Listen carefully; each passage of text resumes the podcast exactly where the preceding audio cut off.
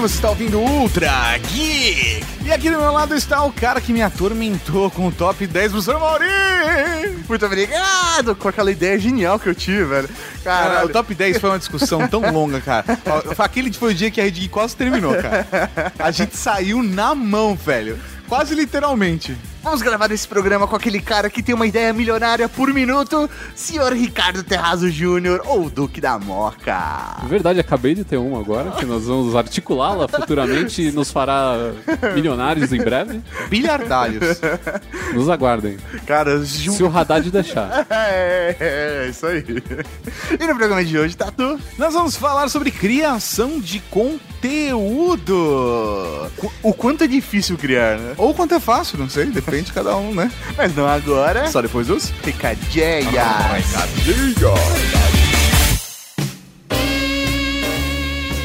Recadinhos do coração.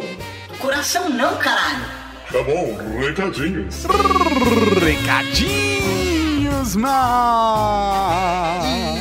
Estamos aqui para mais uma sessão de recadinhos do coração, senhor Tatarcan. Exatamente, professor Mauri, começando a falar de Black Friday. É isso mesmo, os queridos amigos da Cavalaria Geek. Black Friday está chegando e, como todo ano, nós vamos fazer a maratona de descontos com Black Friday ao vivo diretamente lá do Buscapé com os melhores preços para vocês. E com os melhores estagiários do mundo. É, rapaz, estaremos com uma equipe maior esse ano para conseguir atender o máximo de pedidos da Cavalaria Geek com ofertas em todos os âmbitos, não só em smartphones, mas, velho, o que você quiser, nós vamos conseguir com desconto para você. Uma mochila de unicórnio? Sim, uma cama, uma geladeira, um micro-ondas, um adaptador HDMI, não importa. Facas Guinso. Exatamente, micro-ondas, microsystem, mi pra raio. Eu esqueci a letra. Então, acesse descontogeek.com.br, vai lá no Twitter, arroba descontogeek, já manda o seu pedido, fala, ah, já separa isso daqui pra mim, tal, que eu quero esse, eu quero um smartphone, eu quero isso. Já manda lá pro arroba descontogeek que o estagiário já vai separar pra você. Exatamente. E para acompanhar a gente ao vivo é só entrar no dia 26 de novembro, quinta-feira, às 9 horas da noite em descontogeek.com.br. Estaremos ao vivo. Os estagiários começam a mandar mensagem às 8, mas já estaremos transmitindo às 9. É Tá bom? isso aí. Falando em Black Friday, muda a música, tá? Muda a música! Muda a música porque vamos falar de Fiction Corporation! Cavalaria Geek. E se você quer comprar camisetas com desconto na Black Friday, você tem que acessar lá a Fiction Corporation. Fiction Corporation, a Black Friday deles começa mais cedo, começa no dia 25 de novembro, quarta-feira, e vai até sexta-feira, dia 27 de novembro, com camisetas a partir de R$ 29,90. O gerente ficou louco, Mauri.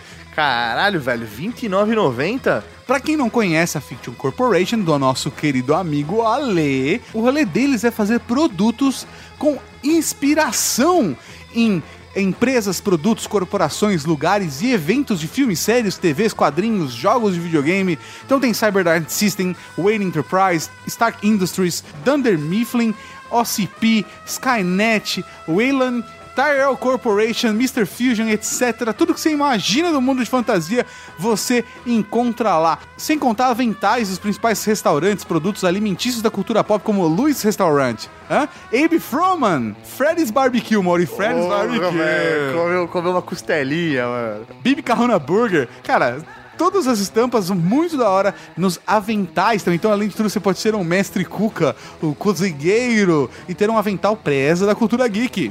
Um detalhe importante é que todas as camisetas da Fiction Corporation, ela tem uma malha penteada, fio 30, 100% algodão com costura dupla, aquela, sabe, com o ombro reforçado. Qualidade. Sério mesmo, a gente gosta muito tanto que a Fiction foi fornecedor da Cavalaria Geek. Você acha que a gente escolher qualquer um pra fazer as roupas da Cavalaria? Jamais! Feito de fã pra fã. Então, cara, é, é para você ser reconhecido como fã na rua. Foda pra caralho. Então acesse lá fictioncorporation.com.br e a partir do dia 25 garanta sua camiseta com desconto. É foda. E agora, Tato, o que, que tem agora? O que tem agora? O que tem agora? Agora tem podcast, produção de conteúdo e podcast. Com conteúdo, podcast. E aí, eu sou o Iberê do Manual do Mundo e hoje eu vou contar pra vocês algumas coisinhas que são importantes pra um canal ter sucesso no YouTube.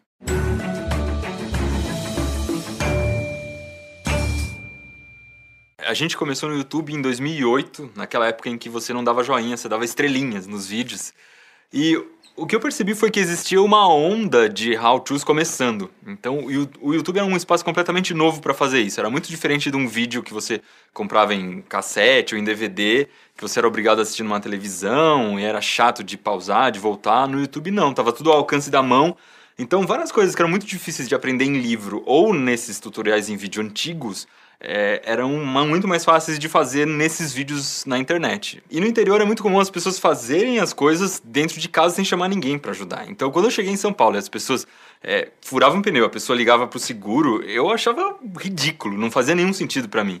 Então eu comecei a perceber que muita coisa que eu sabia era tinha valor aqui e lá no interior todo mundo sabia.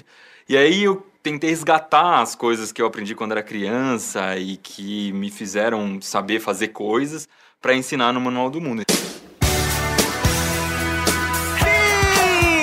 Beleza! Estamos aqui para falar de criação de conteúdo. Foi isso. Eu queria improvisar, mano. Entendi. Isso faz parte da criação de conteúdo, né, cara? De repente você tá com um problema na mão e seu sócio tá fazendo uma voz bizarra. E aí?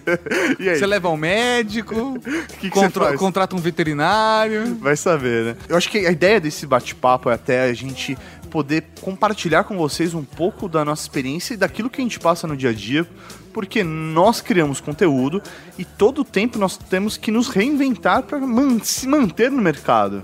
Nem tudo que a gente passa no dia a dia, que a gente não quer o ouvinte chorando, né? E nem todo mundo se mantém no mercado também, né? Isso é verdade. Então, acho que nada mais justo do que poder compartilhar com vocês é, tudo isso que a gente, essa experiência que a gente acumulou nesse tempo todo, para poder de repente te inspirar a criar algo novo e ajudar a movimentar esse mercado de produção de conteúdo na internet. Eu só vim aqui pra chorar pitanga, viu, cara? Eu só vim aqui pra reclamar. Criar conteúdo é uma bosta, não faça isso. Mas é bom, a gente se sente útil. Eu me sinto útil por criar um conteúdo que as pessoas elogiam, ou, ou em alguns momentos eu sei que eu tô ajudando as pessoas a melhorarem de alguma maneira. Sei lá, produzir conteúdo é legal.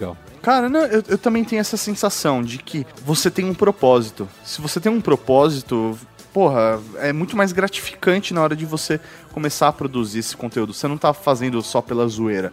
Você tá fazendo, de repente, pra melhorar a vida de alguém. Eu acredito, cara, que conteúdo.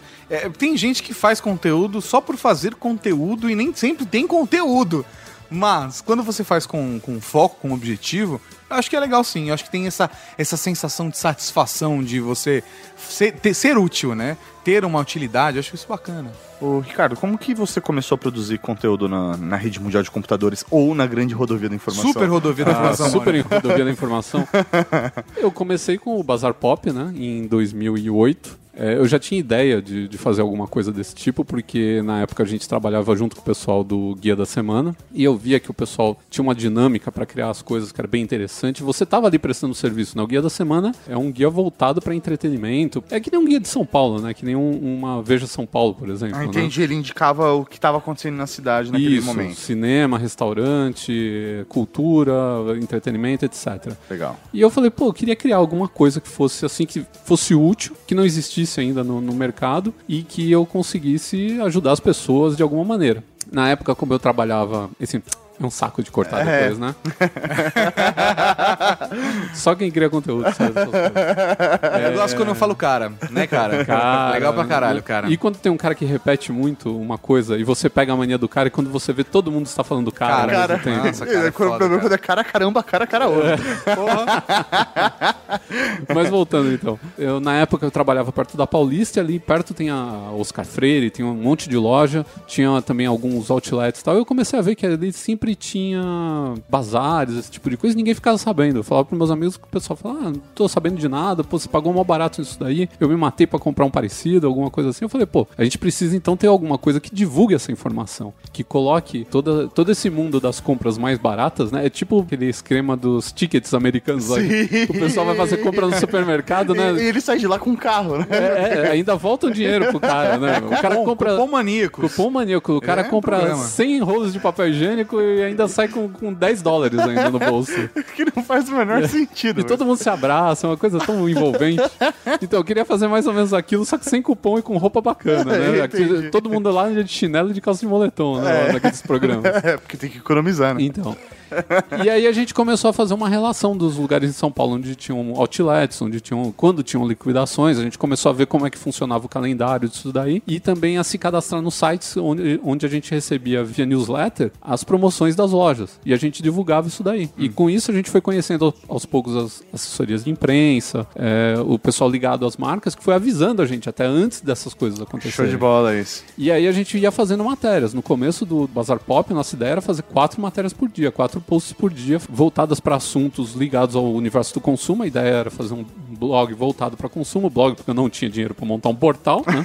Vamos lá fazer um blog. Você não tinha investimentos Não internacionais. tinha, não tinha. Eu tinha, meu, d- d- 30 conto para pagar o, o, o- Servidor, o né? servidor E né? ainda, olha lá. E olha lá, né? E ainda fica procurando o mais barato, de vez em quando aparecia, né? E aí, com isso, a gente começou a fazer, por dia a gente fazia lá uns dois posts falando de liquidação, de promoção, de outlet, mais um post falando sobre alguma, algum produto legal que estava sendo lançado, ou sobre uma coleção nova de alguma marca, alguma coisa assim. E nisso a gente foi criando o nosso conteúdo. Até que eu tive uma boa ideia, criar o guia de outlets. Começar a juntar todos os outlets que tinham em São Paulo e fazer uma relação disso daí. E passou a ser a página mais visitada do site. Todo dia a gente tinha uma porrada de gente entrando no guia de outlets, porque todo mundo que escrevia outlets no Google Cai em vocês. era um, um dos primeiros. Animal. Então, assim, acho que um primeiro ponto que o Ricardo levantou aí é a problemática. Encontrou o problema do fato das pessoas não saberem que essas promoções e esses bazares aconteciam. E aí ele falou, pô, eu tenho como resolver isso através de um conteúdo, da criação de um conteúdo.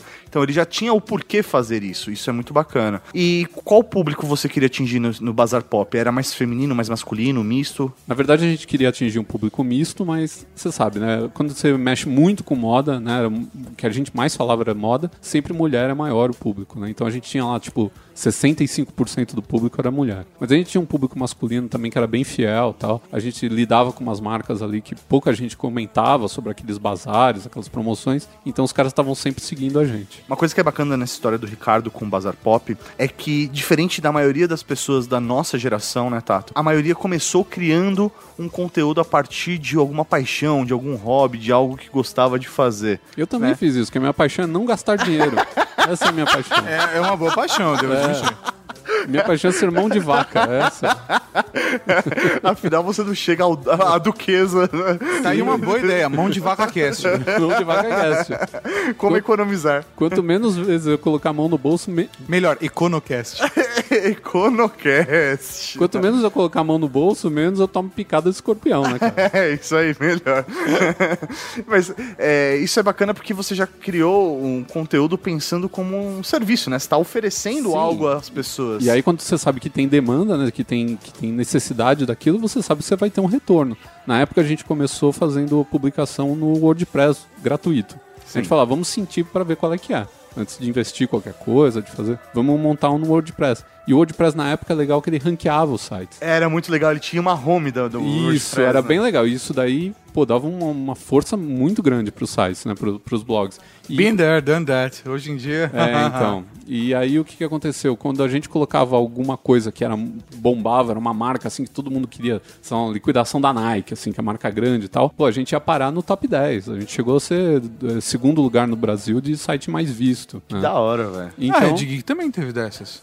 Ah, é? É, Então, na tá época vendo? que era We Are Geeks. Ah, mas é que, sei lá, eu não acompanhava nessa época porque eu era só participante, né, não velho? li Eu o não próprio era- site. Ah, não, porque amor, ele é convidado, né? É, ele era convidado. Ele não era no, sócio no ainda. começo eu era convidado. Olha então, isso. onde era, se ficar no WordPress ou Ah, não. eu dei pra uma, pra uma hora e 50% da empresa foda, que era top no WordPress, e o Mauri nunca investiu um real nessa porra. Eu nunca investi um real. o, o dinheiro da empresa que alimenta tudo, A cara. empresa valia tanto que uma vez, isso é uma história muito, muito recorrente. O, o Johnny Ken pagou o McLanche Feliz do Tato e ele ficou sendo dono do Your Geeks porque Por duas semanas. duas semanas.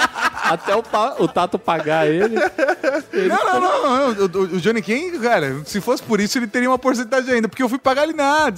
É brother. Ó, tá vendo? Ele deu as ações pra você. É, deu de presente Ele foi Big uma Mac, Microsoft cara. É. pra Apple, mais ou menos. É isso aí. O cartão não passou, cara.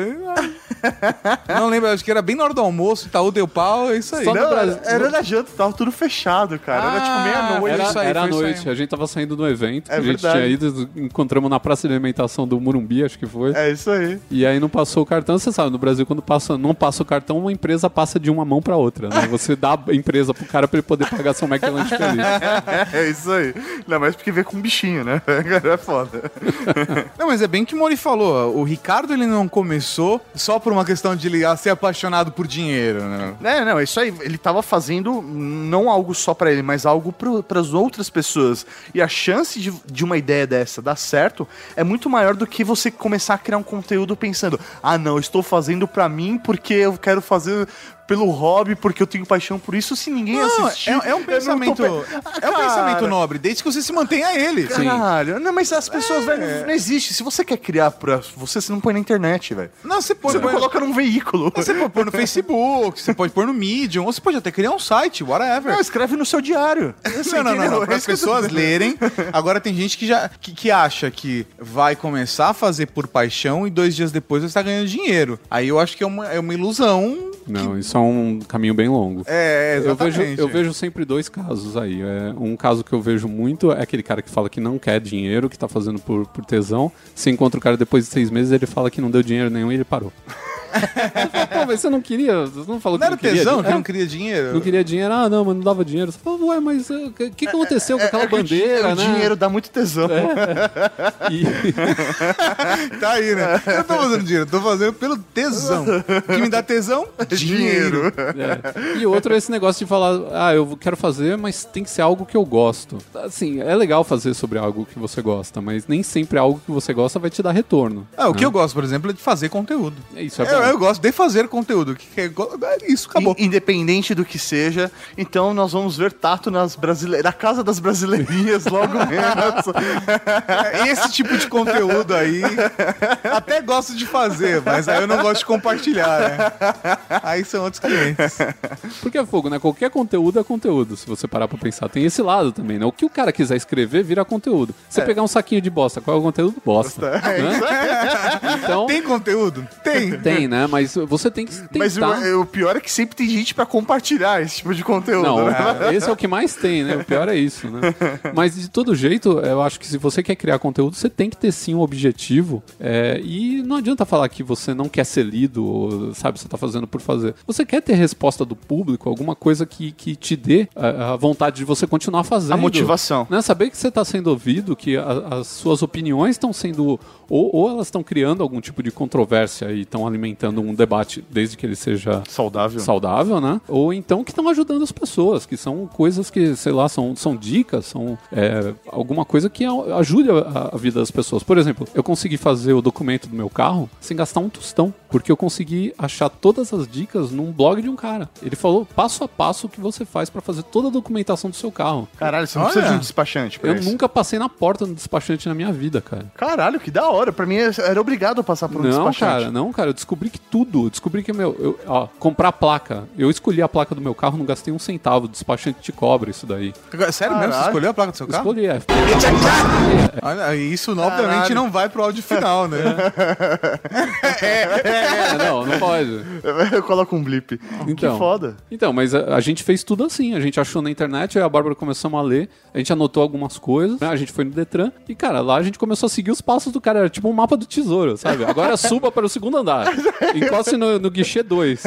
Lá vai com- ter uma pessoa mal-humorada com uma caneta no bolso. Fale com o Claudinho. E por incrível que pareça, o único lugar que deu um enrosco lá que o cara não tava entendendo o que a gente queria, uma moça que, é, que trabalhava como despachante ajudou a gente. Olha que maneiro. Ela encostou e falou assim: Não, isso aqui tá tudo errado, esse cara tá, tá atrapalhado. Fulano. Aí ela chamava o cara de Mané. Eu falei: Meu, eu pensei que ela tava xingando o cara. Era o Manuel. Pra você é o Mané. Não, ele chamava Manuel. Ela, Mané, olha aqui, você não tá entendendo. Tal. E deu todas as dicas pro cara e falou: É isso aqui que eles querem, pô, ajuda eles aí. Meu, e saiu empacado o carro. Caralho, com a, com hora, a velho. placa que você queria. Com a placa que eu queria ainda. Que foda. Ah, E Animal. não, conheci, e não coloquei a reflexiva.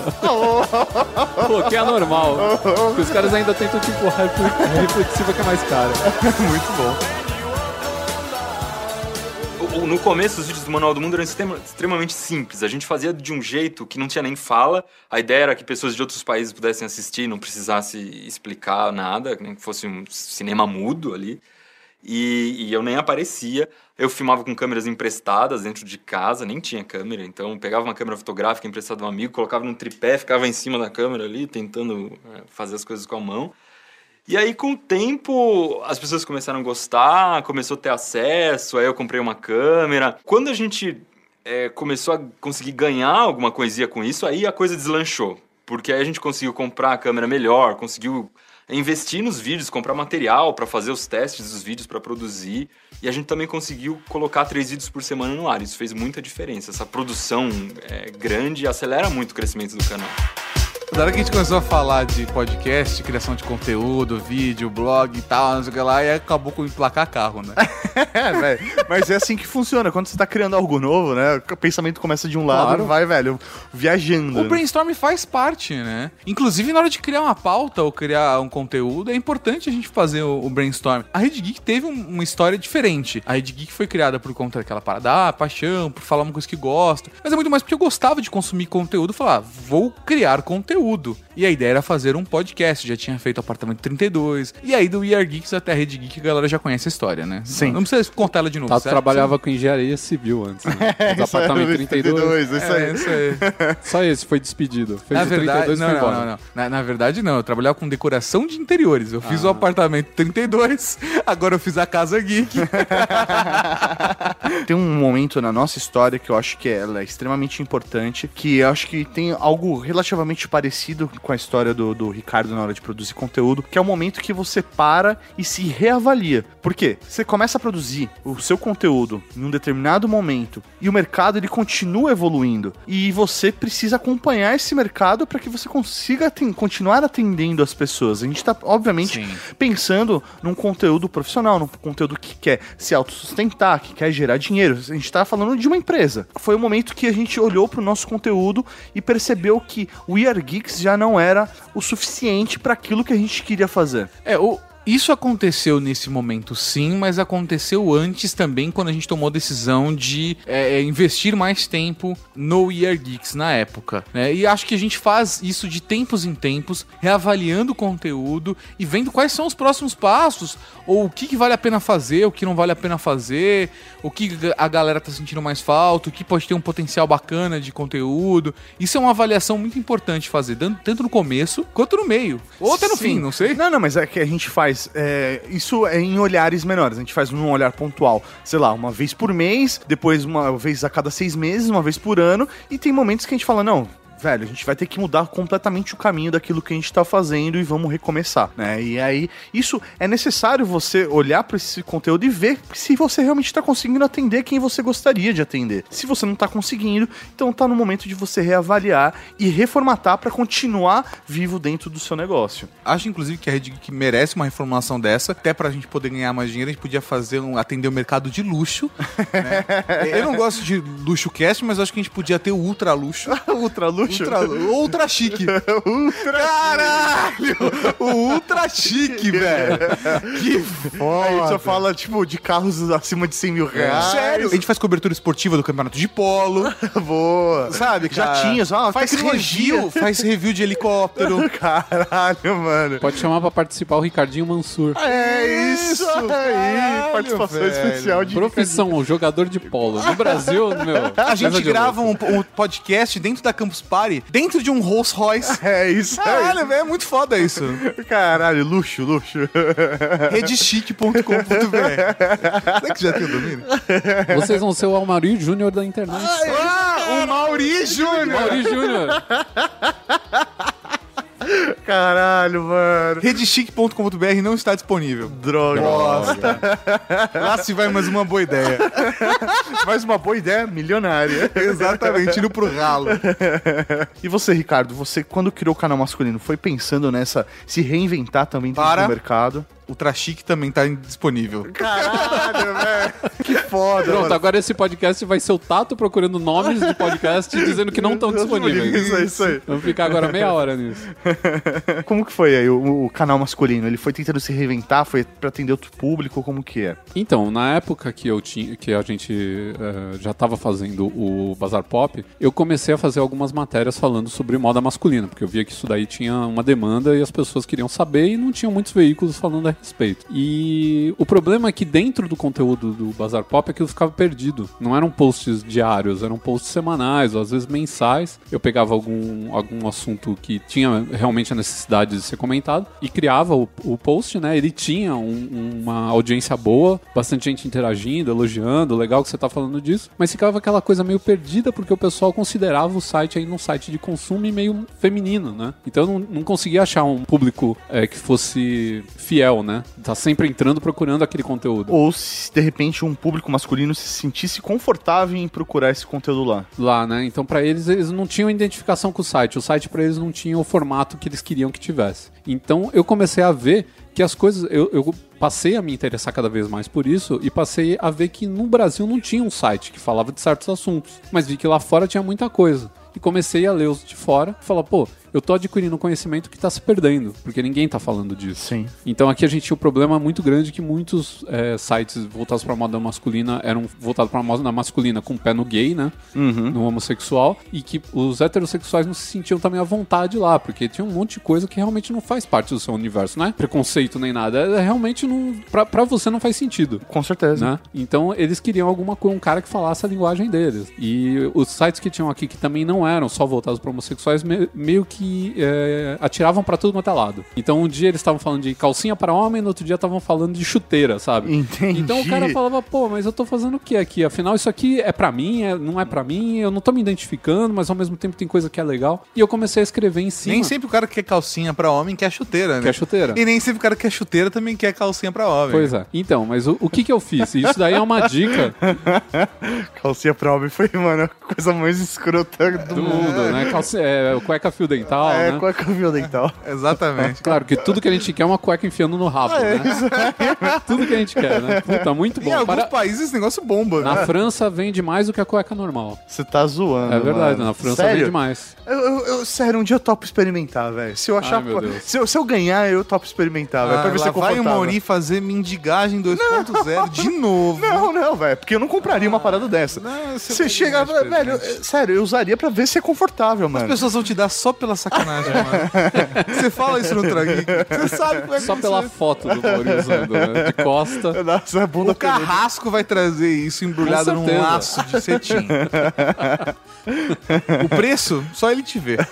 Não, mas uma dica que pra mim funcionou muito bem, eu acho que é uma dica de ouro pra quem quer fazer Olha, conteúdo. dica de ouro. Dica de ouro, hein? Dica de ouro. Dica de pá. ouro número um, mão, né? cara. Vamos elencar várias dicas de ouro. Não, mas uma que eu acho que vale muito a pena a pessoa se- é, prestar atenção nisso, começar a visitar os sites que, que tem um, um conteúdo parecido do que você quer fazer e começar a ver os comentários. Porque pelos comentários você descobre deficiências desse site e descobre coisas que estão faltando. Olha. Então você vê- Dicadeouro.com.br também tá, tá indisponível. Então você entra lá, você vê o cara perguntando sobre, sei lá, falando, ah, você falou sobre terno, mas você não explicou tal coisa. Você fala, pô, o cara não explicou, eu podia estar explicando agora isso pra esse cara. É, isso né? aí. Ou você quer falar, sei lá, é um, é um, um site sobre automobilismo e você começa a ver que tem um monte de gente querendo saber sobre o novo Fusca e o cara só quer falar de carro esporte. Pô, faz o site do, de Fusca, então, de carro desse tipo, né? Então você acha muito dessas coisas. Aliás, um- um- uma dica para as empresas também: larguem a mão de ser idiotas e entrem nas páginas dos sites de moda masculina e comecem a ver os comentários, porque por lá você consegue descobrir muito do que o público está querendo de, de roupa, de acessório, desse tipo de coisa, em vez de ficar lançando coisa dando cabeçada na parede, falando, ah, eu acho que os caras querem comprar tal coisa. Se os caras. Muito do que hoje está entrando na moda, que as, as marcas estão lançando agora, nas publicações, por exemplo, do canal masculino no Facebook, as pessoas já pediam há dois anos atrás. Caralho, mano. Que Né? foda isso. Então as empresas ainda não entenderam como usar a ferramenta a favor deles. É, né? E foda que a rede social, né? Os comentários acabam virando realmente uma rede social. Então você não precisa fazer pesquisa, já tá lá, você já tem acesso ao Sim. público direto, né? E eu faço isso até hoje. Eu pego o meu, o meu público, vejo o que eles estão falando, quando vejo que estão batendo muito numa tecla.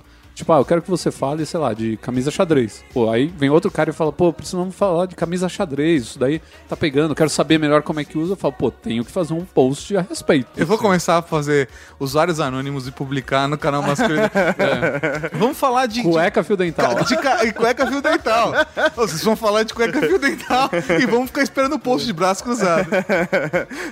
Isso que o Ricardo tá falando realmente é muito importante. Dê atenção pro seu público para que você consiga continuar atendendo ele, porque ele é o que você tem de mais importante. Até aqui na Rede Geek a gente tem uma postura de não querer entrar, por exemplo, em temas polêmicos que a gente acha desnecessário só pela polêmica. A gente entra em temas polêmicos porque a gente acha importante. É, é isso aí. Então, por exemplo, quando é, rolou aí na internet, ficou uns dois meses aí, três meses, ainda continua, né? Batendo na tecla do, do machismo, do feminismo e tal, né? Várias pessoas, vários ouvintes nossos vieram falar: Meu, eu queria que vocês gravassem um programa sobre machismo, queria que vocês gravassem um programa sobre machismo. E a gente olhou e falou: Meu, puta, não é isso. E a gente gravou um programa sobre o empoderamento da mulher. Que é o inverso, né? A gente, Isso é o gente- empoderamento da mulher e a desigualdade de gêneros, né? é, isso aí. Então, assim, é, é você olhar e conseguir mostrar a sua opinião sem necessariamente só gerar uma polêmica pela polêmica. E sim criar um conteúdo para que as pessoas aprendam algo e cresçam com aquilo também.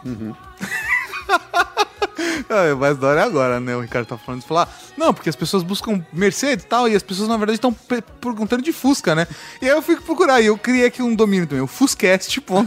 não, não, e o mais da hora, já existe. Eu entrei no site, ainda tá em construção, mas tá o Fusca em formato de podcast. Fuscast! Caralho! É um podcast que não quebra, né? que anda com o cheiro da gasolina.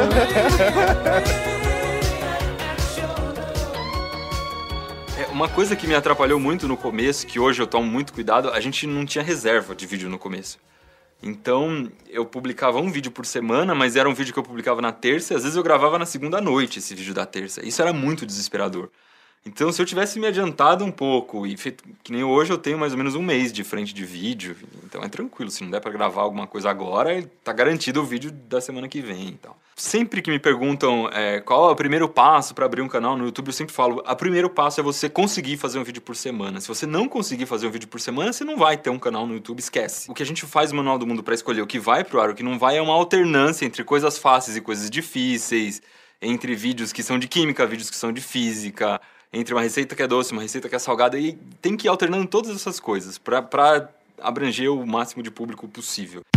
Beleza, você já está fazendo seu conteúdo, você já definiu qual público que você quer atender, o porquê você está fazendo esse conteúdo.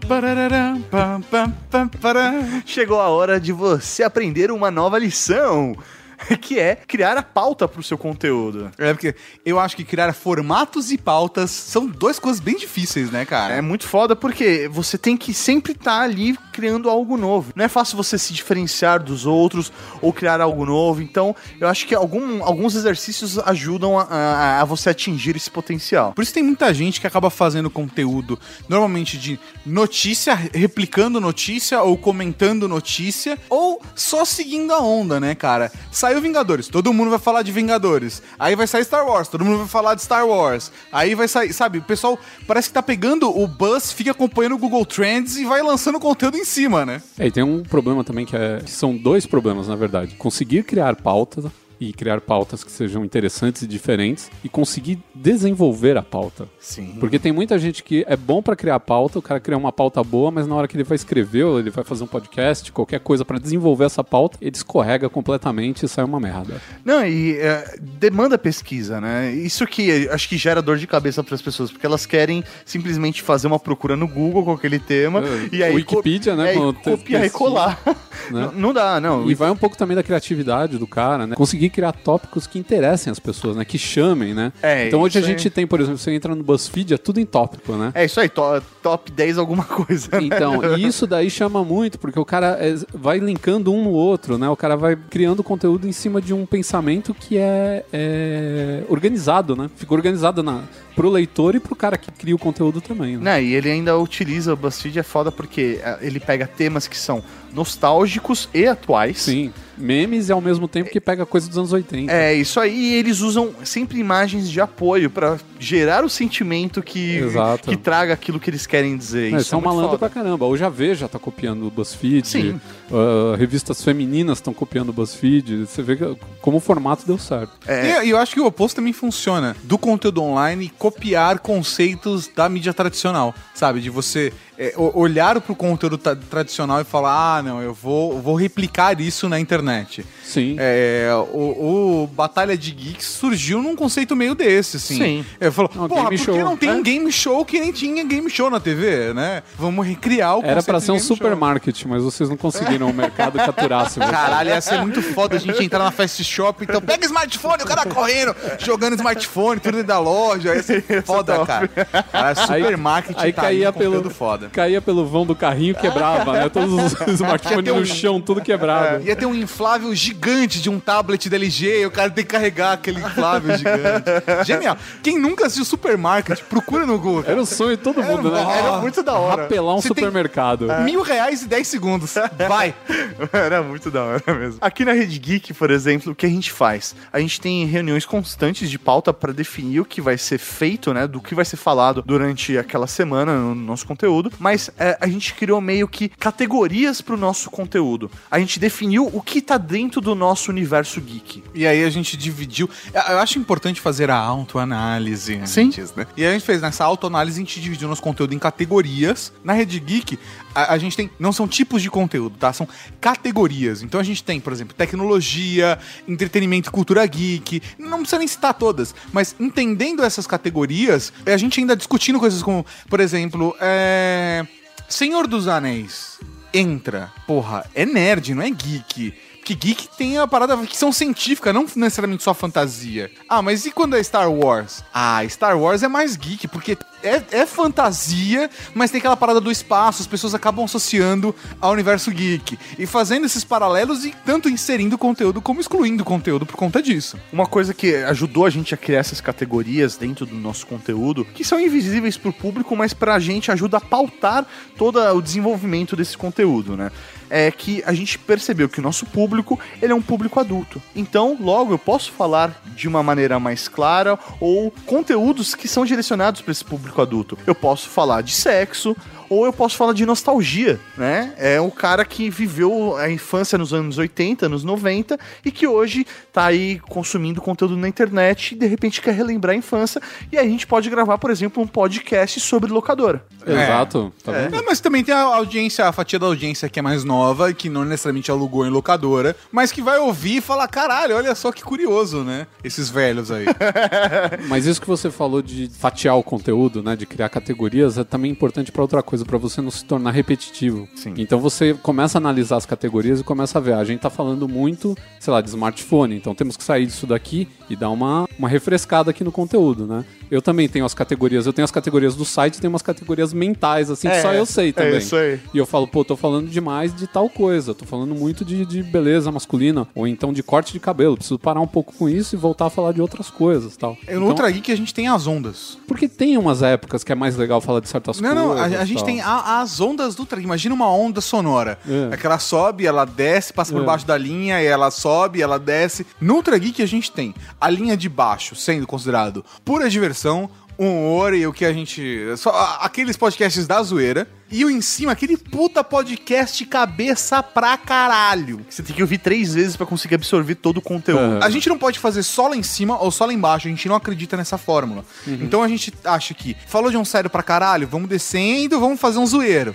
Aí a gente vai subindo e vai fazer um sério, aí vai descendo, faz um zoeiro, vai subindo. E a gente tenta fazer essas ondas todo mês. Até para não ficar um conteúdo maçante para as duas pontas. Mas isso também é uma categoria.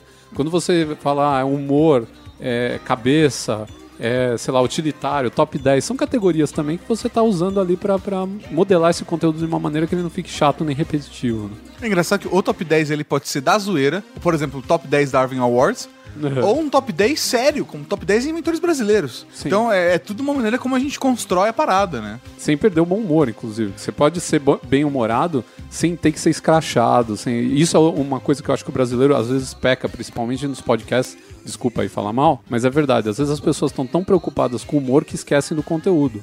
E o conteúdo é rei, o conteúdo ainda é o cara que vai segurar o seu público. Você pode ser engraçado, pode ser o que for, mas enquanto você não respeitar o seu conteúdo e preferir fazer piada o tempo todo, muitas vezes até piadas internas que o seu, o seu ouvinte nem vai entender direito, Sim. então é, nesse caso eu acho que você pode perder um pouco o público por causa disso. E eu acho importante também as pessoas saberem que referência faz bem. Às vezes você tem um- uma referência só que é muito forte, mas com o tempo ela vai se amenizando e você vai é, diluindo essa referência em cima do seu melhor, por desenvolvimento. Por, exemplo, ah, o mercado copiou o Nerdcast. Uhum. As pessoas ainda têm essa onda, o pessoal ainda discute isso, os grupos, nas, todos os rolês. Mas, eu acho que, porra, o Nerdcast é uma influência bacana pra você? Sim. Do caralho. Foda, cara. Seja feliz. Porém, entretanto, todavia, vale você ir se descobrindo no meio do caminho e ter um diferencial. Se E você não se vai. descobrindo no caminho do caminho e sair do armário, finalmente. É, exatamente. Do armário do conteúdo. Você vai fazer o rede gay. Mas eu acho que é, é importante você sempre pensar no diferencial e ter referências também. Você vai fazer isso na, na criação de pauta. O, o que o canal masculino tá escrevendo pode servir de referência pro que o Ultra Geek vai ter no próximo programa. Às vezes eu olho e falo assim, porra, é, é- esse assunto sobre esse prisma não, mas se eu for falar trocar cabelo por smartphone, eu posso fa- transformar isso numa pauta. E às vezes Entendeu? serve também pra você não fazer o que o cara fez, né? Sim. Observar erros ou até falar, ah, não vou repetir o que o cara fez, eu vou desenvolver meu próprio, minha própria linha de raciocínio. né? Isso também é importante. Aliás, é, você tem personalidade no seu conteúdo, é o que vai te salvar em todas as ocasiões. Hoje em dia, o que chama atenção no produtor de conteúdo é a personalidade, é é a opinião que ele tem e que ninguém mais tem. Isso, É isso daí aí. é fundamental. Ele não vai só atrás do conteúdo, ele tá indo atrás da pessoa e do que ela Exato. acredita. É isso então aí. você quer ter anunciante, você quer ter aí um patrono e tudo mais. O que as pessoas procuram é personalidade, não é você ficar imitando os outros. Isso aí não vai adiantar nada. Mas a hora que eu falei, né, de rede gay, redegay.com.br tá disponível. Caralho! Foda. Eu, eu digo mais, jogosemichês.com.br também. Ah, se vocês quiserem sair do armário, então essa é a hora. A coisa mais importante pra gente é o título do vídeo.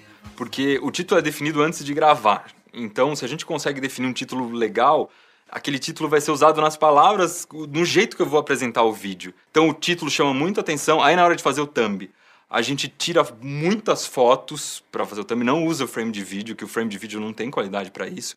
E outra coisa também, a gente tenta uma coisa muito importante que ninguém dá bola. Eu tiro a câmera do tripé pra fazer a foto do thumb. Porque as pessoas ficam tirando foto no tripé e ela sai igualzinho um frame, no mesmo enquadramento, do mesmo jeito. Não, você precisa ser mais criativo na hora de fazer o, o thumb. A gente trabalha trabalha é, coisas fora do YouTube. Então a gente tenta fazer com que as pessoas empurrar as pessoas ali pro vídeo. Então o site tem bastante conteúdo eh, por escrito. A ideia é gerar bastante busca com isso e aí as pessoas conhecem a parte dos vídeos. A gente trabalha muito as redes sociais. Então só no Facebook a gente tem mais de um milhão de, de curtidas e fica lá martelando para as pessoas lembrarem sempre que a gente existe. Uma coisa que a gente sempre ouve é aquela parada do Ah, não, mas todo conteúdo é o mesmo, tudo tem a mesma cara, é sempre a mesma coisa, a gente repete muita coisa, eu vejo as mesmas coisas em vários sites, etc. Mas dá pra fazer uma parada diferente, né? É, até o que o Ricardo tava falando, não significa que se tem o mesmo tema, tem que ser igual, né? Não, não, não precisa mesmo. Dá pra ter o Fuscast e o Pod Fusca. É, cara, é, dá. E eles serem completamente diferentes um do outro. Sim. Porque um fala de mecânica e o outro fala de design. É, é, Tá vendo? dá pra agradar a todos. E não, não, um fala de mecânico, outro fala de capô de Fusca. Sim. E tem outra coisa também, né? Quando a gente fala de conteúdo, você mexer com um nicho específico pode ser bom pra você também. Às vezes o cara quer abrir o conteúdo dele pra todo mundo, né?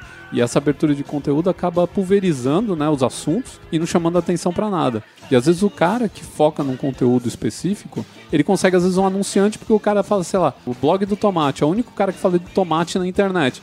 Se um cara é produtor de tomate, com quem que ele vai anunciar? Com esse cara. Isso é, foda pra caralho, menos em um segmento. Podcast. Podcast, cara, você pode ter o maior podcast do mundo sobre plantação de tomate, cara. Você pode ter, velho, 30 milhões de ouvintes. O mercado ainda não tá no Brasil investindo em podcast desse jeito. Eles Não, mas não isso é um problema- podcast. Então, isso é um problema do mercado de publicidade, não do podcast. Sim, sim. Não, é um problema do podcast. Não, a é ferramenta é muito boa. Não, não, não, não, não. A ferramenta é muito boa. É é um problema de quem faz o podcast. Esse cara tem um problema gigante na mão. Sim, de não ganhar dinheiro. Exatamente, isso é um puta problema. É, é- isso é uma questão difícil, né? A gente. Acho que até pra gente tentar construir uma coisa diferente, já que.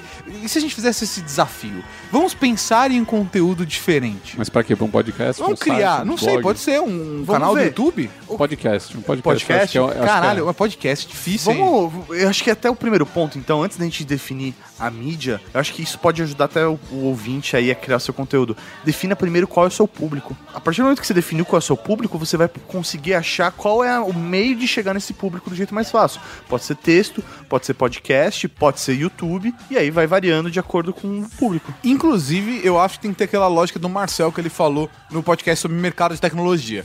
Não, não, é- não tem pra todo mundo. Você vai focar no público. Não é, ah, tipo Coca-Cola pra todo mundo. A Coca-Cola ela tem um público específico que ela anuncia. Eu acho que tem que ter a mesma parada. Vamos lá, eu acho que deveriam ser homens de 15 de melhor. Ó, já criei um podcast aqui De inteiro. 13, de Você 13 ainda tá a 17 nisso? anos. Você ainda tá Homens no, de 13 você ainda a tá no 17 anos. público? Eu já criei o Vai lá, podcast. qual é o podcast? O podcast vai chamar Cosmopolita e a gente vai falar sobre a cultura das di- diversas raças no mundo inteiro, das diversas, dos diversos países. De 13 a 15 anos? Não, eu caguei pros seus 13 a 15 anos. Eu criei o podcast já. Sim, Se mas a botar- parada é a gente pensar num target e começar. Tomar no seu cu, eu já criei.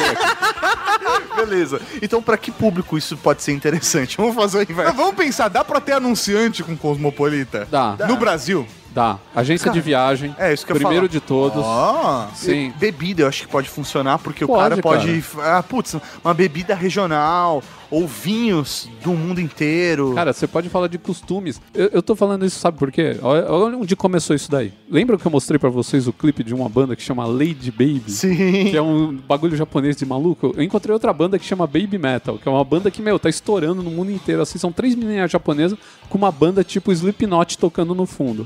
É a coisa mais foda que existe. três Ou- meninas japonesas não.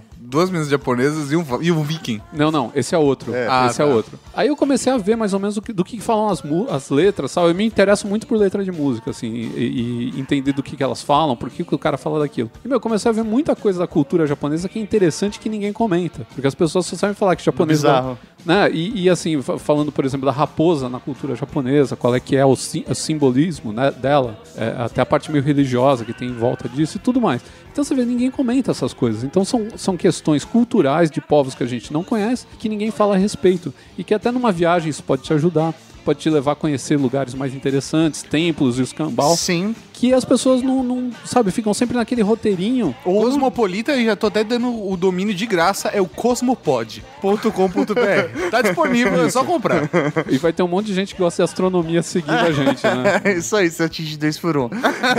e é, é bacana também de, um conteúdo desse é que, sei lá, às vezes o empresário, o cara trabalha numa multinacional, ele pode ouvir mais sobre a cultura daquele país pra poder né, Ah, mas trabalhar, isso é né? um episódio, né, Sim, cara? Aí- mas- Cara, mas, mas você pode... pode fazer o contrário também. Você pode trazer empresas do mundo inteiro É. que tem aqui no Brasil pra criar conteúdo junto com você. É, isso aí. Chamar, por exemplo, uma empresa, a gente tava falando, sei lá, do, uma empresa russa, a Lada, se existisse ainda. Vamos chamar os caras pra falar como é o país deles, como é que eles produzem carro num país onde faz um frio do cacete, que a gente não entende disso aqui. Ou um restaurante, pô, vamos falar de, sei lá, o Outback, comida australiana. É australiana mesmo? Não, não é. Você entendeu? Mas assim, fazer essa, essa jogada de falar da cultura local e como você pode ter um pouquinho dessa cultura aqui no seu bairro, sabe? Sabe? É, é, eu acho que. Inclusive, a gente tem uma das maiores comunidades armênias aqui do lado do nosso bairro. Sim. Que é a maior comunidade do Brasil, tá aqui do lado. Você tá então você vê, é, o leste europeu, ele tá em peso aqui na, na, na Vila Zelina, que é um bairro do lado daqui de onde a gente tá. É a maior comunidade do Brasil. Então você vê como a gente tem essas coisas, né, de, de a gente não conhecer, a gente não conhece os países. Às vezes você acha que um país é todo fodido tal, porque é um país pequeno do leste europeu, aí você vê foto, cara, parece lugar de, de conto de fadas. Olha que foda, velho. Aí no programa você pode mostrar, sei lá, música local. Isso Como que pode é? ser um conteúdo no YouTube? Caralho. Um Também. vídeo de 7 20 minutos, que Pode. vai dar um mini review, porque assim, eu, eu- eu quero tentar ver possibilidades além do podcast. Então, sabe qual é o problema? Eu acho que esse- um conteúdo desse não sei se daria tão bem no YouTube. Por quê? No YouTube, cara. As o- pessoas são ignorantes. É, idiotas. não, não, não. É, não, é, tem um- é um público mais infantil, cara. É. E, e, sei lá, e na minha visão no podcast, E é um que é público. conteúdo muito rápido, isso daí você tem que se aprofundar. É, e no podcast você tem, sei lá, uma cara muito mais cultural. Eu acho que a gente não, não perdeu isso ainda no podcast. É. De ter esse, essa característica cultural do aprendizado. meio que discordo de você. É tipo, que eu concordo discordando, eu acho um cu isso. Sai do muro, filho É. da puta, né? Por exemplo, o 8 minutos com Rafinha Bastos. Ele não é um padrão de conteúdo do YouTube, até porque ele pega bem sério, assim, né? Ele fala de uma maneira mais séria de outros assuntos que não necessariamente é o que tá bombando na internet. Tá bom, ele vai fazer um, um, um 8 minutos com a Maísa. Ah, ok. Isso não. Isso ok, isso ok. Mas e quando ele faz um 8 minutos com, sei lá, Marcos Mion? O Marcos Mion. Vamos lá, vamos tentar outras aí. É, Marcelo Rezende, Felipe Andreoli. Felipe Andreoli.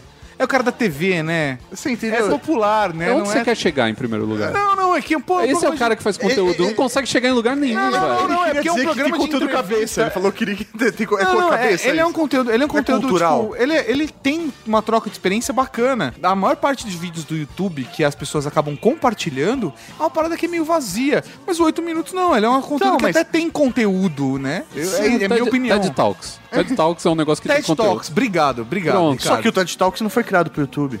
Claro, porque vocês criassem Não. pro YouTube estavam fudidos, só tem sim. ignorante naquela porra. Então, mas é isso que eu tô dizendo. É, você tem ali um mar de gente, tipo, que produz conteúdo que não tem nada a ver. Meu, se você fizer um, um- um vídeo desse, tipo, pensando nas culturas regionais do mundo O inteiro. Fusion TV tem. O Fusion TV tem uns conteúdos bacanas desse. Só que lá fora, aqui no Brasil, não tem uns conteúdos. Então, mas é, é muito foda. não, mas isso, tem no cara. YouTube, só que não em português. Tá, mas é relevante? Essa é a questão. Não, não, o Fusion TV não deve ter, ó, ó, eu vou até abrir pra ver. O Fusion TV, ele tem, pra ser extremamente honesto, 50 mil inscritos no YouTube. Então, é isso que eu tô dizendo. O, pra esse formato, pra esse público, de repente podcast seja a melhor opção do que um vídeo. Isso que eu tô querendo dizer. Pelo, pelo público que hoje está no YouTube. Fora outro problema que você vai ter. Vamos pensar Ricardo como criador. começou errado. Fazendo conteúdo pra internet. Você tem que falar merda pra internet. A internet é disso, Ricardo. Você tá indo pro lado oposto Ah, do mas eu não dinheiro. tenho culpa de ser uma pessoa culta e Ou- bem ou você- intencionada. Ou né? de repente nesse podcast ele poderia ensinar palavrões naquela língua local. Também, pro cara poder ofender as pessoas em todo mundo. Aí, aí eu vejo o Cosmopod dando certo. Tá vendo? Mas o problema também grande, pensando aí como produtor de conteúdo novamente, é para você fazer vídeo, Tato, você teria que ter toda uma gama aí de, de imagens, de filmagens, de narrações que pra vídeo ia complicar pra caramba na hora de criar o vídeo. Você conseguir todo esse conteúdo, enquanto no podcast você só tem a narração. Então você pode chamar, "Ah, hoje vamos falar da Armênia. Você chama um cara que é armênio, ou faz uma pesquisa em cima e consegue fazer um, um- um trabalho bacana em cima disso. Agora no vídeo ia ser bem mais trabalhoso. Seria possível, claro que seria possível. Ia ter retorno? Ninguém sabe. Mas seria bem mais trabalhoso.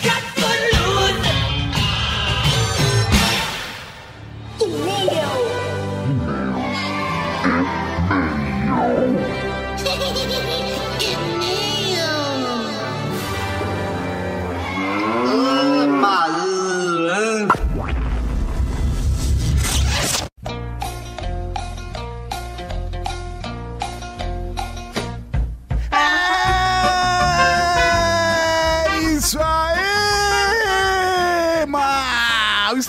E-mails, no comentário do batismo, muito Raul e tudo isso no Trag que Ah, mas que beleza! E pra começar, se você quer mandar um e-mail pra gente, você pode mandar para ultrageek.redgeek.com.br. Ou deixar um comentário no post. Você também pode entrar em redgeek.com.br, clicar em e-mail, enviar e-mail, mandar contato e mandar a sua mensagem para nós. Ou pedir batismo e nome na cavalaria. Começando então, professor Mauri, com o primeiro e-mail de Aloysio Ribeiro da Silva Júnior. Raul Marechais. Raul? Raul. Aqui quem fala é o motorista de fuga da Cavalaria Geek. Olha só! Agora devo participar um pouco mais. KKKKKK. O tempo agora tá mais aliviado, mas sempre tirava um tempo para ouvir vocês. Tempo, tempo, tempo. Já o tema do último Ultra Geek bem polêmico. vou infelizmente fugir dos seus conselhos e pegar um iPhone 6S Plus. Não, a gente ia aconselhar esse. Sim, sim, a gente com 64 GB. Pois estou na plataforma iOS desde o iPhone 3G. E mesmo usando o celular secundário de Android há pouco tempo, por poucos dias até, não me adaptei mesmo com o Android. Mas smartwatch, vou testar um Moto 360 com o iPhone antes de ir pro Apple Watch. Ah, não vale a pena, cara. Vai direto pro Apple Watch. Com certeza. É, nesse caso, cara, se tá tudo na plataforma Apple, fica Ah, é? na Apple. Devo pegar ano que vem um iPhone quando meu primo for no Zewa. E aí aproveito a ida dele e pego um pouco mais em conta. É, tem que aproveitar. Cara, se você gosta e está feliz com a plataforma iOS, vai na iOS. Sim. Na boa, Ela cara. vai te fazer feliz. É importante você ter experiência com Android também. Às vezes você nunca deu oportunidade e eu, por exemplo, dei oportunidade e hoje estou no Android. Sim. Mas quem sabe, daqui a dois anos eu decido voltar para iOS? Nunca se sabe, a vida é assim. PlayStation. Tá voltando um episódio sobre a tecnologia dos carros. Pois hoje em dia temos carros muito geeks no mercado. Está anotada a sua sugestão. Pensamos já em pautas do gênero, mas queremos um caminho mais bacana, né? Ainda não sabemos pra que lado ir. O assunto é esse. Agora, pra onde ir dentro desse assunto é que a gente ainda tá decidindo. PlayStation 2. Tem um upgrade de patente aí pelo limbo da caixa de e-mail de vocês, hein? É verdade, ele mandou um, É. um update, está lá. É. Nós vimos, não está no limbo, está lá guardadinho. Mas ainda estamos pensando como vai funcionar esse update de patente. É isso né? aí, tem uma galera que ainda não foi batizada. Então, assim, vamos dar prioridade pra galera que ainda não ganhou nenhum nome, né? É, mas quem sabe, quem sabe? Às vezes a gente se empolga um dia. Batismo é empolgação. Tem que ter inspiração, é um processo divino quase, né, irmão? É isso aí. PlayStation 3. Gostei muito de como vocês abordaram com seriedade esse tema polêmico, mas sempre plantando a treta. Cara, eu não sei porque eu não tenho mais treta com o sistema operacional, Maurinho. Cara, é que é complicado quando a gente mexe na ferida das pessoas. Como gravou só eu e você, foi muito tranquilo porque, meu, a gente foi muito pontual. Sim. Quando você tem uma outra pessoa que às vezes é apaixonada por um dos Se sistemas... tivesse um fanboy aqui, fudeu. Aí, fudeu. é isso mesmo. É que antes a gente quebrava mais pau, né, mas hoje É. tá de boas. PlayStation 4, não tenho tempo nem de ouvir música, não compro ele de jeito nenhum. Ok, faz sentido. Fechou. Então, um Raul para um motorista de fuga da Cavalaria Geek. Eu achava que era piloto de fuga, Maurinho. Você não é piloto? Eu acho que, acho que você tá mandando meio errado, viu, Aloysio? Vamos rever seu batismo aí, cara. Tem algo de errado nesse rolê.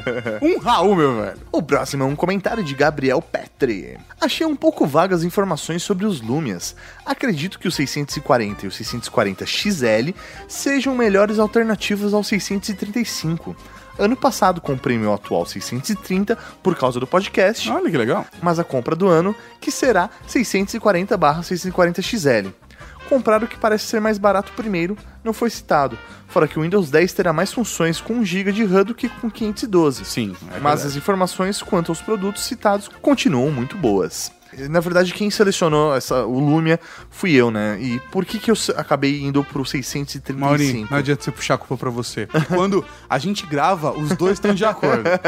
Não, não, com Cara, certeza. Você leu e, e entrou de Eu acordo. concordei. O que acontece? É, eu, eu li sobre o 640, mexi no aparelho e tal, mas eu senti falta, sabe, do que? Do 4G. Então eu acho complicado você É. ter um aparelho desse. Eu prefiro pegar um de 512 rodando Windows, mas com 4G, do que um 640 com GB rodando em 3G, você entendeu? Então eu tô pensando no custo vers- versus benefício. Fora que o 635 ele vai ser mais barato. Então eu achei que era a melhor opção dentre os Lumias. Mas sempre vale você avaliar quais são as suas necessidades e a partir Justamente. disso fazer a escolha. É por isso que a gente acaba discutindo sobre os aparelhos. A gente enxerga algumas realidades, mas às vezes a sua tá um pouquinho diferente do que a gente falou. Então, vai nessa, cara. Seja feliz. O PlayStation 1 ele manda aqui. Lumia 630 durou um ano comigo, o que torna o guerreiro. Poucas coisas duram tanto tempo sem eu conseguir quebrar, inclusive meus membros. Meu Deus. PlayStation 2 migrar para o Windows Phone foi a melhor escolha que já fiz. Talvez um dia teste o iOS. Porra, você gosta do Windows Animal. Phone, às vezes pode até gostar do iOS, mas você vai sentir falta de algumas coisas do Windows Phone.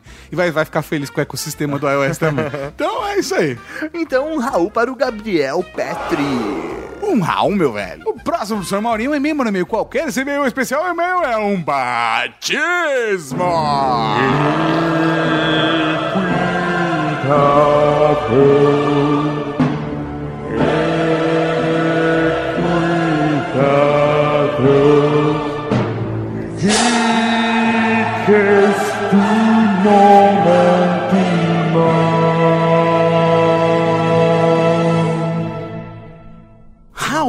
Nobres cavaleiros. Raul? Que é acima de qualquer coisa, acima de Marechal Mori, nós somos cavaleiros. É isso aí. Sou Wirley Vieira, mais conhecido pelo pseudo Will. Sou técnico de cartografia, olha que da hora. Porra. Trabalho para o Exército Brasileiro do Brasil. Que faz muito sentido. Se você for para pensar, o Exército Brasileiro, Maurinho, é do Brasil, Will, Will. Tenho 28 anos, estudante e bolsista de engenharia civil.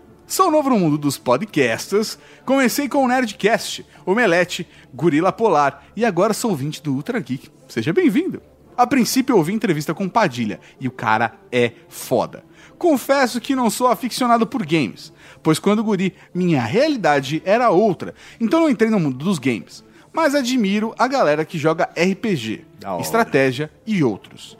Sempre fui curioso e notei que mesmo sem grana eu poderia aprender. Também comecei a configurar videocassetes, PC, mesmo sem ter outros derivados da tecnologia. Configurar videocassete e leia se mudar o horário do meio-dia pro horário correto. É, tipo isso. Voltando ao canal Geek, logo eu passei por lá e vi que os caras curtem, de leve e não sendo irônico, uma pequena putaria. Escutei nessa ordem Jogos Sexuais 200 e a Arte da Sedução 199. Imediatamente me identifiquei com a galera. Tem mais ainda. Ah, sim. Tem mais das putarias. É da hora. A gente, a gente, a gente não curte né, nem de leve, viu, cara? Eu cresci em uma casa com muitas mulheres. Mãe, tias, avó. Sendo assim, não tinha entraves para conversar com garotas, pois desde sempre eu já entendia que as mulheres têm suas fases, etc. Não obstante, vi e descobri que isso poderia me ajudar com as garotas. E prontamente comecei a interagir com as mesmas. Uh, garotão. Em princípio, eu era um amigo legal que poderia ser um amigo PA.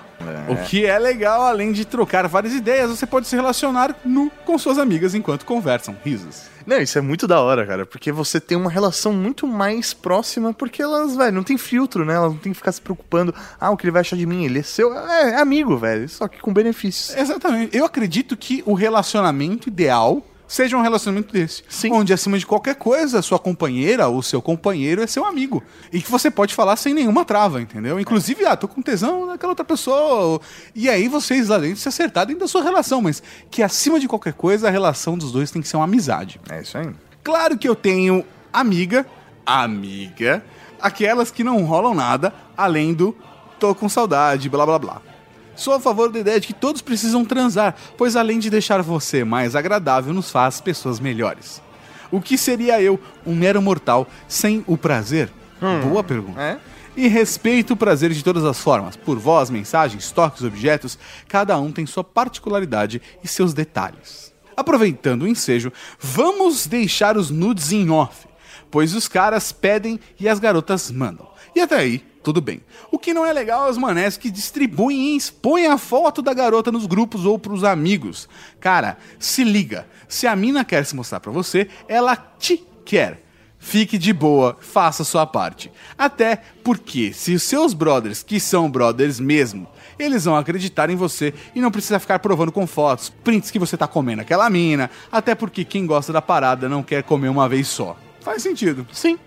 Então, se liguem nessa ideia de cavaleiros. Vamos ser de boas geeks, os caras que transam e respeitam suas parceiras a prazer. É muito bom, porque olha só, ele começa o e-mail se apresentando, falando que ele é do exército, que ele faz engenharia, que ele é técnico em cartografia. Aí ele fala que ele, como ele entrou no mundo dos podcasts, que ele é transante. Sim. Só que ele termina o e-mail com uma lição de moral. É muito bom isso, cara. muito bom. É muito bom. E assim, é, é de fato que a gente acredita e é- são essa- esses valores que a gente leva aqui. A gente acha importante, sim, ter relação. Acho até legal mandar nude, cara. Eu mando nude, eu recebo nude, a vida é assim. Porém, meus nudes estão todos guardados e protegidos. É isso aí. E eu acho importante que se eu recebi, só são, são só pra mim, é um presente meu. Eu não preciso ficar mostrando pra todo mundo. É isso aí. Não é uma blusa, um suéter que eu ganhei de Natal que eu preciso mostrar pra, pra avó que eu tô usando, entendeu? Cara, é só pra você, guarda isso pra você. A mensagem é muito boa. Então, ele, ele, ele contou uma história legal, a história da vida dele, Sim. e chegou numa mensagem positiva no final. é isso isso parece com alguém que eu conheço. É isso aí. Então, Will, ajoelhe-se. A partir de hoje, tu serás conhecido como o He-Man da Cavalaria Geek.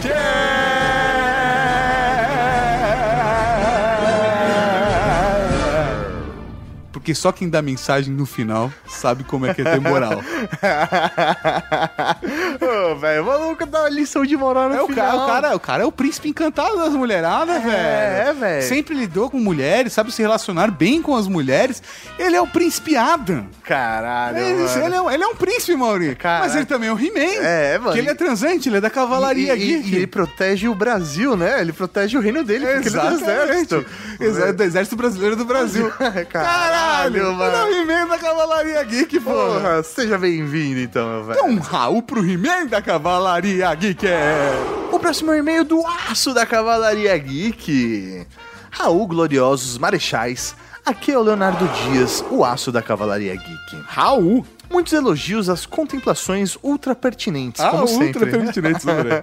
o que eu tenho para acrescentar, acrescento como proprietário de um Quantum Go. Pô, legal, vamos lá. Isso é muito bacana, por isso que a sua e-mail tá aqui, cara. O meu produto é o mais básico da linha e trago aqui alguns dados do meu uso. O aparelho que está em minhas mãos desde o lançamento da marca funciona bem. Tem uma tela linda por ser AMOLED, apesar da saturação, e é parrudo pelo seu preço. Estou satisfeito pra caramba com ele. Que legal, cara. Enfrentei, contudo, alguns problemas. Ah, quem nunca, É. né? O aparelho sofre com alguns bugs, como travamento de chamadas quando recebe e faz uma chamada ao mesmo tempo, que acredito ser um problema de software. Também passei por alguns travamentos, mas que descobri serem decorrentes de um vírus, algum malware que meu aparelho adquiriu. Ah, ele fica baixando putaria É e certeza. filme de lugar que não deve se acontece. A câmera dele, que pra mim não faz diferença, pois não uso com frequência, funciona mal com pouca luz, Ah, mas isso é normal quando você pega um sensor mais barato, né? com algumas fotos que trazem certo desapontamento. Provavelmente ele tava tentando fazer algum vídeo caseiro e É. tal, fotos né, no motel escuro.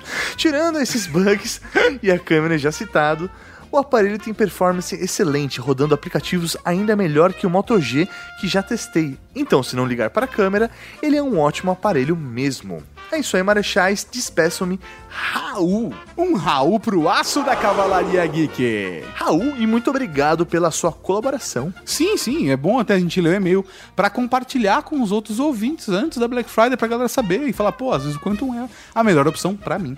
E agora vamos para aquele momento bonito, aquele momento que arrepia tudo. O momento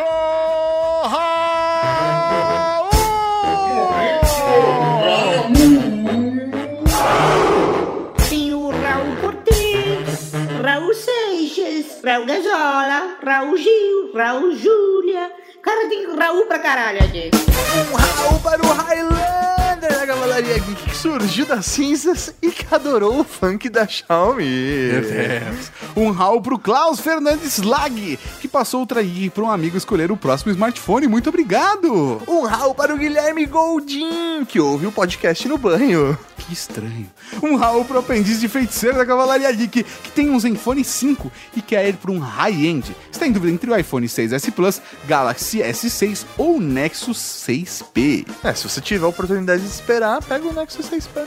É. Um Raul para Alisson Cireia, que enquanto ouviu o podcast, seu Lumia 640 caiu e quebrou a tela. É um sinal, hein? Que triste. Um Raul pra caçadora de demônios interdimensionais que deu o ar da graça. E ela mandou um e-mail também pra ser colaboradora, Mauri. Não esquecemos de vocês. Um Raul para o David Balotão, o cunhador da Cavalaria Geek, que fala que não tem uma gráfica, mas que ele tem, a gente sabe Ah, que ele, tem. ele tem, ele tem uma gráfica. Um Raul pro Rodrigo do Contra da Cavalaria Geek, que sentiu falta de falarmos do Moto Mas a gente não falou porque ele é um smartphone de 2014. Exatamente, todo ano a gente fala dos modelos desse ano. E nesse ano, a versão nova, que seria aí o Moto Max da Motorola, ficou num outro caminho e a gente acabou decidindo falar do Moto X Style. Um Raul para o Miguel Wolf, que mudou do Windows Phone para Android, mas que ainda está se sentindo um pouco desapontado. É, mudar de sistema operacional é sempre assim. Um Raul pra Marcelo Augusto, que trocou o iPhone pelo Zenfone 2 e agora virou putinha da Asus. Um Raul para Jairo Panzer, o tanque de guerra da Cavalaria Geek, que está de olho no Moto X Style. Um Raul pro Stefan, o Rock Balboa da Cavalaria Geek, que quer um podcast desse tipo, mas para tablets. Olha só, Mauri. Podia fazer um especial de final do ano antes da Black Friday, um mês de tablets aí, a gente fala de computador, fala de Televisão. smartphone, televisão, fudeu, né? Um Raul para Léo Bruschi, o mensageiro espacial da Cavalaria Geek, que queria mais recomendações de Lumia. Quem sabe ano que vem, quando o mercado estiver melhor pra eles. Um Raul para Rodrigo Rocco da Cavalaria Geek, que acha os smartphones novos grandes demais. Um Raul para Rafael Holden, que conseguiu um preço matador no Zenfone 2. Eu sou Zenfone 2, vim aqui para matar-te. um Raul para todo mundo que mandou e-mail, mandou comentário, mas não foi lido aqui. Um Raul para você que vai acompanhar a Black Friday ao vivo com a maratona de desconto. E um Raul para você que vai acompanhar a Black Friday ao vivo com a maratona de descontos usando uma camiseta da Fiction Corporation. Ah, um Raul para você que segue o Desconto Geek no Twitter. E um Raul para você que vai acompanhar a gente, é isso aí. Valeu, Cavalaria Geek. E até semana que vem. Com mais um Ultra Geek. Não. Ultra Geek. Alô, tchau. Som, som, som, som, som, som, som, som. Jesus, Jesus, Jesus. Vamos lá. Você acabou de ouvir Ultra Kick.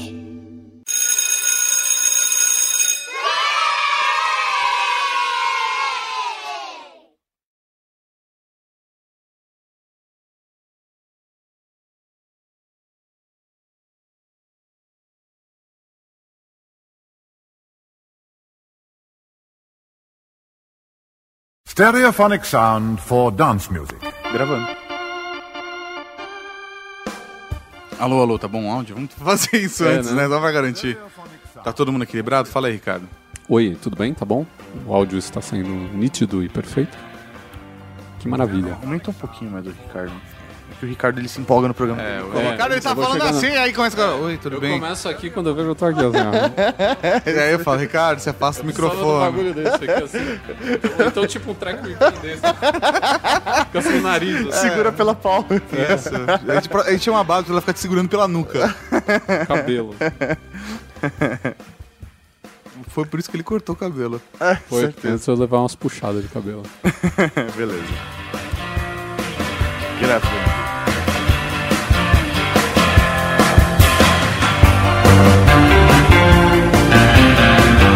Stereophonic sound